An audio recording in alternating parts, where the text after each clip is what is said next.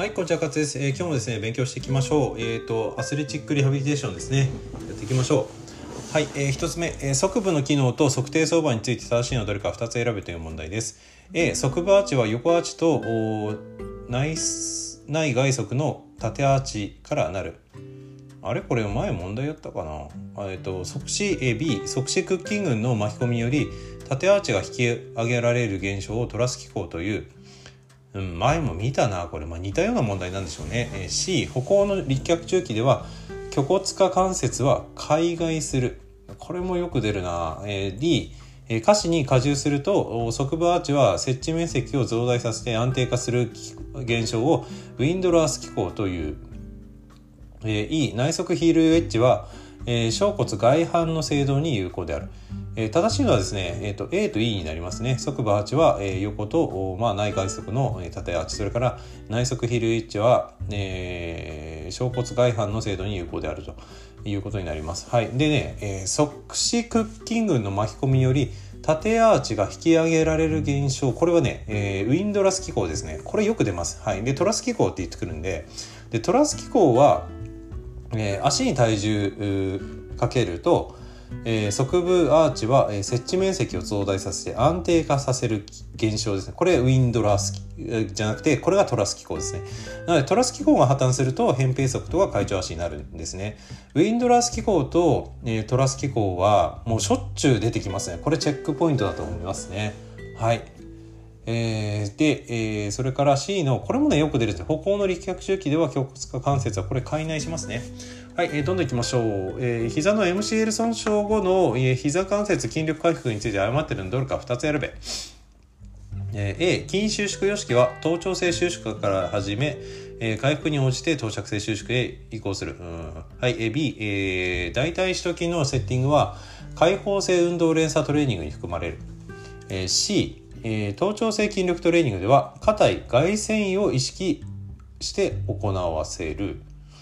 うんえー D、えー大腿四頭筋力では、えー、検測比80%および体重比の回復が回復が目安となる。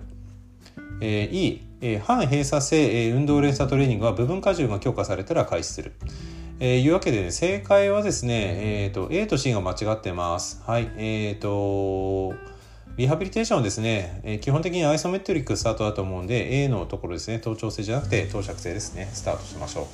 えーそれからあ C のお頭頂性筋力トレーニングでは硬い外旋を意識して行ってしまうとあまり良くないかなと思う。内旋を意識してもらいましょう。はい、えーじゃあ行きましょう。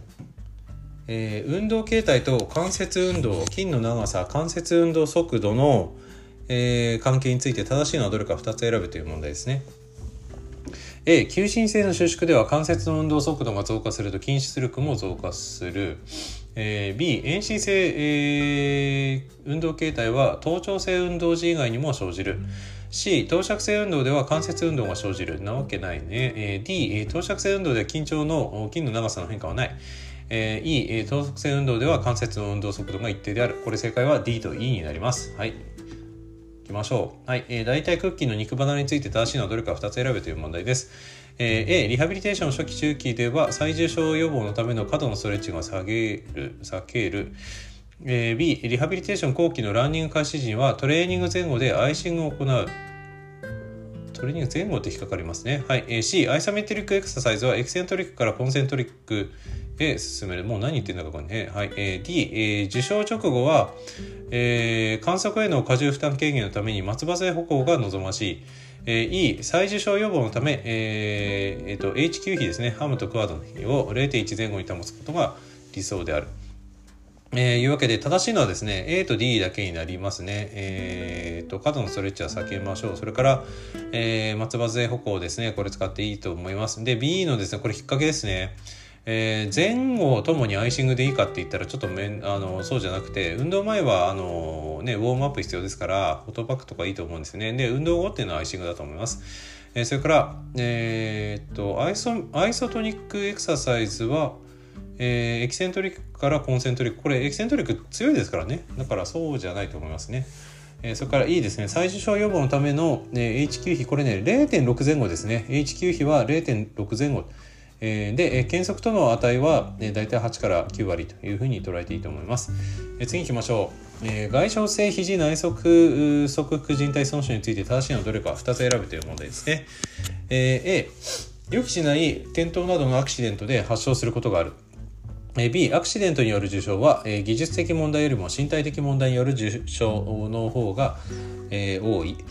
え、C、外反ストレステストは、えー、と膝あ肘関節伸展位で肘関節を外反矯正し肘の不安定性を確認する、えー、C D と受傷起点の分析により技術的問題を突き止めることも重要である。E 人体の再生は良好でありえ保存療法でも関節安定性の回復が期待できる。はい、いうわけで、えー、正しいのはですね、A と D になりますね。えーと、まずね、予期しない転倒でのアクシデントで発症することあります。それから、受傷起点の分析により、技術的問題を突き止めることも重要で、えー、いうわけで、体の問題よりも技術的問題の方が、えー、多いっていうのがあるので、えー、B は間違いというふうになりますね。えー、それから、え C ですね、外反ストレステストは肘関節、えー、伸展位ではなくて、肘関節を軽度屈曲位で、えー、肘関節を外反矯正させるということになりますね。はい。そうなんですね。あの完全進展だとロックしちゃってダメだと思います。はい。人体の再生は良好であり、えー、わけでもないかなと思います。はい。えー、次行きましょう。えー、筋力エクササイズが禁止される理由について誤っているのはどれか。A、炎症の急性期、B、疼痛がある場合、C、主張がある場合、D、関節動揺性がある場合、E、E、疲労性の疾患がある場合というわけで、えー、筋力エクササイズが禁止される理由というのは関節の動揺性がある場合ですね。えー、これがになると思います。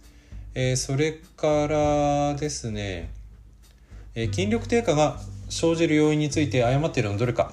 A、筋力トレーニングの不足。B、運動神経の麻痺。C、疼痛が強い場合。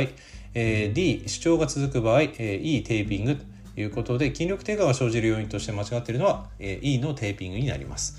えー、次行きましょう。どんどんいっちゃいますよ。えー、ACL 再建後のリハビリテーションのリスク管理について誤っているのはどれか。えー、2つ選べ。A、術式の違いによるリスクを事前に把握すべきである。そうですね。B、ACL についての解剖学的知識は、関節外力と靭帯の張力の関係の把握に必須であるですね。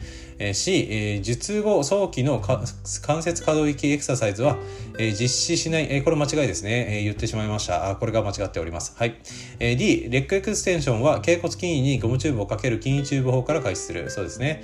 E、スクワット実施時には、股外旋位で行う。おーっと怖いですね。外旋やめましょう、えー、ニュートラルで行うが、えー、スタンダードだというふうに思います。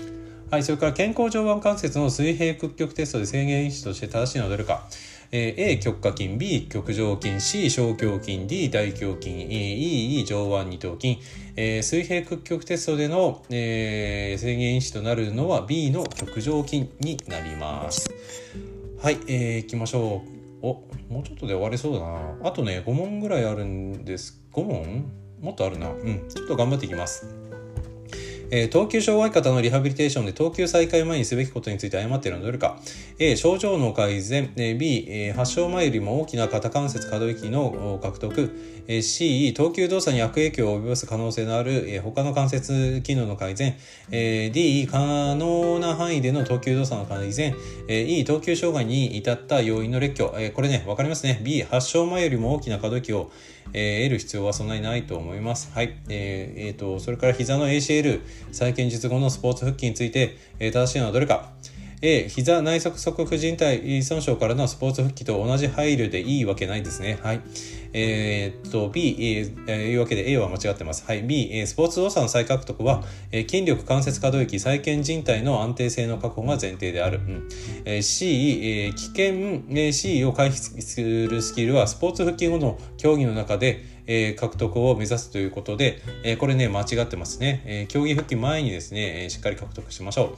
D、ストップ動作の導入機では、一歩でしっかりと減速できるように意識する。いやー、これ危ないですね。最近、最初ね、あの、ハーキーステップみたいな感じですね。え、数歩で止まるっていう風にした方がいいですね。それから E、え、ポイント式シューズを使用する競技では、特にツイスティング動作の習熟を図る、あの、ポイント式シューズを使用する場合ですね、これはニーリフトですね。えー、その習熟を図るというのは、えー、大切だと思います。はい。えー、肩関節前方脱臼の術後リハビリテーションについて誤っているのはどれか、えー、A 肩関節固定の期間中から、えー、鍵盤筋などに、えー、電気刺激による筋収縮を実施することがある、はい。えー、B、えー、術後早期から肩関節外旋可動域の獲得を優先的に行う。いやこれねちょっと早いんじゃないですかね、えー、外旋はね3週以降だと思いますね。はいえ、C、術後6週頃から、ね、鍵盤筋の筋力筋力トレーニングを経負荷で、え、実施する。そうですね。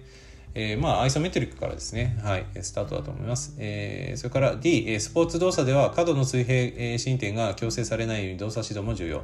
はい。合ってます。えー、術後の肩関節運動の制限には、えー、装具は有効である。はい。えー、じゃあ次の問題いきましょう。歯関節の外傷障害について正しいのどれか2つ選べという問題です。A、周状骨骨折が偽関節化することは稀である。うんではなさそうですね。はい、これ間違ってると思います。え B、周状骨骨折は主関節小屈矯正で生じることが多い。えー、背屈ですね。背屈で周状骨骨折が出やすいです。はい。C、主関節尺足の障害に代表例に、えー、三角繊維骨軟骨複合体損傷、これ TFCC のことですね。尺足、そうですね。えー、これ正しいと思います。えー、D、有効骨骨折はパッドやラケットを使用する競技で発生しやすい。そうですね。えー、グリップですね。グリップ系のものになります。えー、キーンベック病は、ね、有痛性の周状骨の無不正壊死。これはですね、えー、っと、月状骨です。キーンベックは、えー、月状骨です。はい。これ間違いないようにした方がいいですね。えー、キンベック病は流通性の月状骨の無不正壊死であります。はい。えー、次行きましょう。アスレチックリハビリテーションについて誤っているのはどれか。え目的は競技復帰である。丸。え B、え到達目標の設定は、元の競技、種目への完全復帰。あこれってね、ちょっと難しいかなと思いますね。え、まあ、状況によるよりけれだと思います。えかかる職種は多種に及び行われる場所や病院も含めて多様である。え D、スポーツ復帰に際しては、再発予防や後遺症対策が重要である。え E、より早期に復帰することと同様にリスク管理も同様に重要である。というわけで、えーと、あとね3問で、えー、アスリハ終われると思いますので頑張っていきましょう。えー、腰部疾患について、えー、誤っているのはどれか2つ選べという問題ですね。腰痛発生動作から屈曲、進展、回線、混合型に、えー、分類されるそうです。